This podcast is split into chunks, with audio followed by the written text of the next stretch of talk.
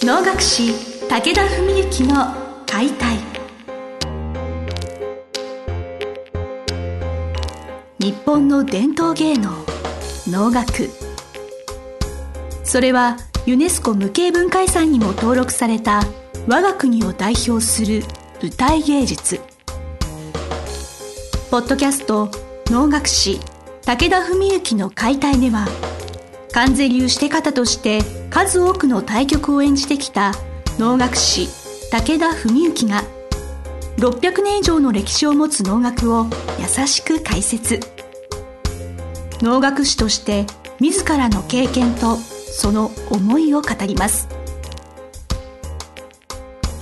今週も始まりました。志を手紙にしたため皆さんの心へ届ける武田文幸の解体司会進行の小菅圭一です。文先生本日もよろしくお願いします。よろしくお願いします。えー、9月の16日この番組の中でもその事前にご案内ご紹介させていただきました武田隆先生の33回忌の追善供養、はい、法の会別会ということで私も当日鑑賞させていただきました。あ先生お疲れ様でした。どうも長時間ありがとうございました。どうでした？その先生からしてみてその日の一日というのは。えまああのもちろんですね自分もまあ舞台にいくつか出たり、まあ、最後はね堂山頭で装束着たりもあるんで全てを拝見できたわけじゃないんですけども、まあ、楽屋にいてあるいは時に袖から時に舞台上からえ皆さんのそういう舞台姿を見ていてまたお客様からのフィードバックも含め、まあ、非常に、まあ、手前味噌ながら非常にいい会になったんじゃないかなと。まあ自分がこういうこと言うのもなんなんですけどまあ竹だけここにありというのをね、まあ、大いに 示したような回にはなったんじゃないかと。そんな自負を持っております。はい。あのすごい個人的な私もその、はい、おのおの舞台を鑑賞する先生のの方の会とか鑑賞する機会が実はまだそんな歴時間が浅く歴史が浅いんですけれど、はい、武田宗和先生のとかを拝見するのは私初めてかなとか、はい、そうかもしれませんね、ひょっとしたら。ええ宗和というのはうちの叔父父の弟になるわけなんですけどまあよく言われてるのは実は芸風とか歌いの感じとかっていうのは父よりも宗和さんの方が祖父隆に似ていると言われてるんですね実は。なんか突っ込んだ話質問になると恐縮なんですけれど、はい、武田家の芸風みたいなものっていうのは先生から見てどういうことなんですかね、はい、えー、っとですね武田家の芸風っていうのはあるようなないようなまあ僕はあんまりないと思ってるんですけど あのああんまりないっていうか僕が違うのか よくわかんないですけど。独自のスタイルを多分確立されてるのかもしれないんですけれど、はいね、あの私の先生のお言葉で、はい、今の雪房大先生よりかは宗和先生の方がっていう、その違いが何かってことは私分からなかったので。ああなるほど、はいえー、っとですねまああんまりこういう世界中のどなたでもがお聞きになれるような番組でそういう発言するのはちょっとはばかりがあるかも分かりませんが、まあ、これはあの親しみと愛情敬意も込めてという面であえて説明させていただくとまあ能楽師っていうのは、まあ、特にして方は歌いを歌うんでやっぱ声っていうのが非常に重要なわけですね。でそういう中であのまあ要は声が音量声量がある人とあんまりない人とそれから音域が広い人と狭い人とでいろいろあるわけです。でそういう中で実はうちの祖父隆は南西って割とそういうふうに評されたらしいんです。ただその南西っていうのはどっちかというと批判的な意味で柔軟の軟、えー、柔らかい軟軟弱の軟の軟性っていう言葉をよく使われるんですけど祖父はそうじゃなくて難しい声で軟性って言われたというふうにある人からまあ僕そそんな話聞いてるんですね。でそういう面で言うと宗和のおじっていうのは割とそういう感じなんですよ。だからよく聞いてると実は非常に基本に忠実でえー、実はすごく考え尽くしている歌いなんですけどもパッと聞くとどこの高さで歌っているか分かんないとかまあ音量もそんなに大きい方じゃないからまあやっぱり一瞬ちょっと聞き取りづらいとかそういうことはあったりするわけなんですね。逆にうちの親父なんていうのはまあ本当に江戸っ子というかねもう歯切れよく明晰に歌いは絶対に何言ってるか分かんなきゃダメだって。まあそれは祖父もそういう主張ではあったらしいんですけど。まあそういう感じがあって。で僕はどっちかっていうとだから父と同じ方向ですよね。まああの音量声量音域にはわりかし恵まれてる方というかいとこの宗則なんかも割とそうですね。そういう面でうちの兄はその祖父宗和さん系統かもしれませんね。うん、勧進帳なんか歌っててもまあ僕らが歌うようにこう朗々と会場全体にわーっと響き渡るというよりは頑張ってこう振り絞って気合をぶつけていくみたいな感じになるというかね。この収録の、まあ、なな何本前かわからないんですけど、はい、先生のお言葉で、はい、能楽師には世界観があるっていうなんかお言葉が私すごく心に残っていて、はい、やっぱいる能楽師の数だけなんか味といいますか、はいはい、その趣が違うんですよね。そういうものがなんか最近少しだけ感じることがありまして、うん、それはすごい感性ですね。なるほど。今のお話に通じるところがあるのかなとか、そういう面ではどうですか？この間の追善は何が印象に残りましたか？私その普段から文幸先生からいろい。ろこうやってお話をお伺いしてやっぱどうしても文幸先生に目がいってしまいがちであの堂山頭を務めるというお話であのこれ実を言うとおばとも話したんですね。やっぱ文幸さんは違うねっておばが言うんですよ。ななえどういうことって聞くとやっぱ雰囲気が一人だけ違うと。そのあの意に打たれるようなオーラなんですかねっていうことで私実は本当全くそこのところ同感で、はい、なんかセリフがあるという歌いあの自由体はあるかもしれませんけれどいわゆる名乗りとかがあるわけじゃないにもかかわらず、はい、そこに文木先生いらっしゃるだけでなんか雰囲気あそこだけ違うよなっていうのはまあ、顔つき一つとってもあるんだなってことはなるほどなるほど、感じました。なんか今日は小菅さんに僕はギャラを払わなきゃいけない感じなんですかね。いやいや本当ファンファンですか？一ファンとして。はい、あまあでもあのまあそれは僕と話す人は僕の知り合いだから僕を褒めるのは当たり前なんだと思うんですけど、まあ実は結構多くの人にそれは言ってもらいましたね。はい、なんかまああんまりこうまたこの全国ネットで言っちゃいけないかもしれないあの文幸さんが弁慶に見えましたとか言ってる人も何人かいましたけど、はい、っていうか弁慶2人いるんじゃないかとかいう。でもねここはでもまああえてあのフォローさせてもらうと、はい、お能のあたかっていうのは歌舞伎の勧進帳と違って歌舞伎の勧進帳っていうのはもう本当にまあ、弁慶と富樫のやり取りで、まあ、四天王って4人だけ家来が出てくるんですけども、まあ、その人たちもまあいるんだけど、まあ、やっぱり、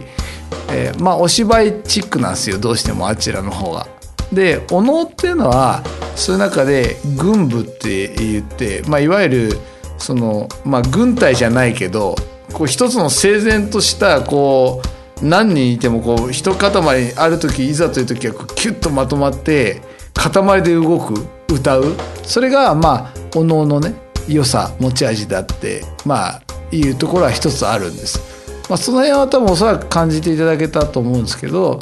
まあ、そういうのをまあもちろんまとめ上げるのが堂山頭の仕事これは一つなんです。でそうするとねとかく陥ってしまいやすいポイントが僕はあると思っていて軍部は軍部なんですけどこれはねじゃあしてより気合を控えなきゃいけないとか例えばその他大勢だから目立っちゃいけないとかそういう考え方になるのかなんないのかってことなんですよ。で僕が思うにはそれは文をわきまえるということは絶対必要でやっぱり連れなのでねしてではなく連れだからしてみたいな目立ち方をしてはもちろんいけない場面もいっぱいあるんです。でも片や僕の中でこれはやっぱりとかく間違いやすいところだと思うんですけど弁慶がリーダーじゃないんですよね。リーダーは義経なんですよ。だから弁慶は軍師的立場ではあるんだけど堂山と弁慶は並列のはずなんです基本的には。ただおのおのしてか連れかってそこは気を使わなきゃいけないんだけど僕は堂山でどのポジションで座っててもあのオーラを出すんですよ僕は自分だったら。だってそれは一平一つって言ったって義経はもう一人一人の家臣が一騎当選のつわものなんですよね。だからその9人全員名前が決まってるわけじゃないけど、まあ、そういうねだからまああの片岡真汐下地坊とか言ってますけどもそういうようないろんな人たちがいるでそれはみんなまあ作戦立てるのはあるいは起点聞かせるのは表に立つのは弁慶かもしれないけど大差ないものは持ってるはずなんですだから僕はそれをやってるだけなんですよね舞台におい。この何回か前の番組で兄が弁慶を務める際は私は堂山頭を出ようと前から考えていたんだってお話あったと思うんですけれど、はいはい、今のお話聞いてすごく納得できるのがあるのと、はい、結局そのぶつからないんですよね、はい、文幸先生の圧というか、はい、オーラと弁慶がじゃあ衝突するかと決してそんなことはなくて、おのおのが光を放ってあそこの全体空間の調和になってるっていうのは、本当に素晴らしいなっていうのは。あのそこが超重要なんですよ。だから僕は誰が弁慶をやってても僕がああいう風な形になるかっていうとそれは必ずしもそうではなくてそれは歌いの一句をとっても座ってる一つをとってもだから僕は兄と一回稽古しようって言って8月に2人で稽古したんですよ。でなぜかっていうとそれは先ほど言うところのしてと連れの関係であって兄がどういうしてをやろうとしてんのかっていうのをこっちが把握しておかないと連れのやりっぷりっていうのは変わってくるんでその中で僕の持ってる感性と技術の中で堂山をどういうふうに組み立てていくかっていうのを考えたんですね。でまあそれを一応浸透させたつもりなんですけど、まあ、それはまあみんなそれぞれいろんなレベルがあるのでねレベルとか思い入れとかねまあ、僕はでも自分は堂山で出る時はいつもそういう思い入れを持って出たいとは思ってるんですけどね。たこれやっぱ20代ぐらいの人たちにはちょっと無理だと思いますね。なかなか。僕自身も無理だったと思うし。今本当にこの34年じゃないですか。やっぱ病気の後ぐらいじゃないですかね。今みたいな。まああのこの間うちの放映放送でも充実期に入ったかなって思って自分でって言いましたけどあの技術と精神がこう合致していく段階っていうのが多分どっかあると思うんですよ。でまあそれは僕の師匠野村史郎先生は55歳がピークってもう昔おっしゃってましたけど自分のピークは55歳ですだからそれはまあもちろんそれを信じれば今の僕よりもまあ、15年後の僕の方がさらに上がってるはずではあるとは思うもののまあある種の安定期っていうか、まあ、何の曲何の役やってもどのポジションにいてもそれなりにこう力を発揮できる。それには役に入り込むとか集中するとかっていうのにはもう絶対的な技術の下地がないと成立しないですね。ただのお芝居と同じになっちゃうお能じゃなくなっちゃうんでそこが脳の難しいとこだと僕は思ってるんですけどだからまあそういうようなものが結集された堂山頭だったともうやったつもりなんですけどね自分はね。すごく私は全部ではないですけど、はい、一部を体で受け止めることができたかなとか、はい、なんかそんなこと思いながら、はい、素晴らしかったですねあたかは。なんか帰り際にうちの家内がロビーでご挨拶してたら、うちの兄のお弟子さんがですね、まあ、いつもたくさん人を連れてきてくれる人なんですけどあこの方があのこの方ってうちの家内のことなんですね、はい、この方はあの今日のあたかで一番後ろでただならぬオーラを発されてた方の奥様です。って なんかそういう紹介をしてくれたとか。ああそうですかっていう話なんですけど、ね、皆様同じような感想を抱くものですね。はあ、はい、あということでお時間もになりましたので、はい、本日は、はい、追善供養とあたかについて文木先生からお話をお聞きしました、はい、本日もどうもありがとうございました。ありがとうございました本日の番組はいかがでしたか？番組では武田文幸への質問を受け付けております。ウェブ検索で「武田文幸」と入力し検索結果に出てくるオフィシャルウェブサイトにアクセス。その中のポッドキャストのバナーから質問フォームにご入力ください。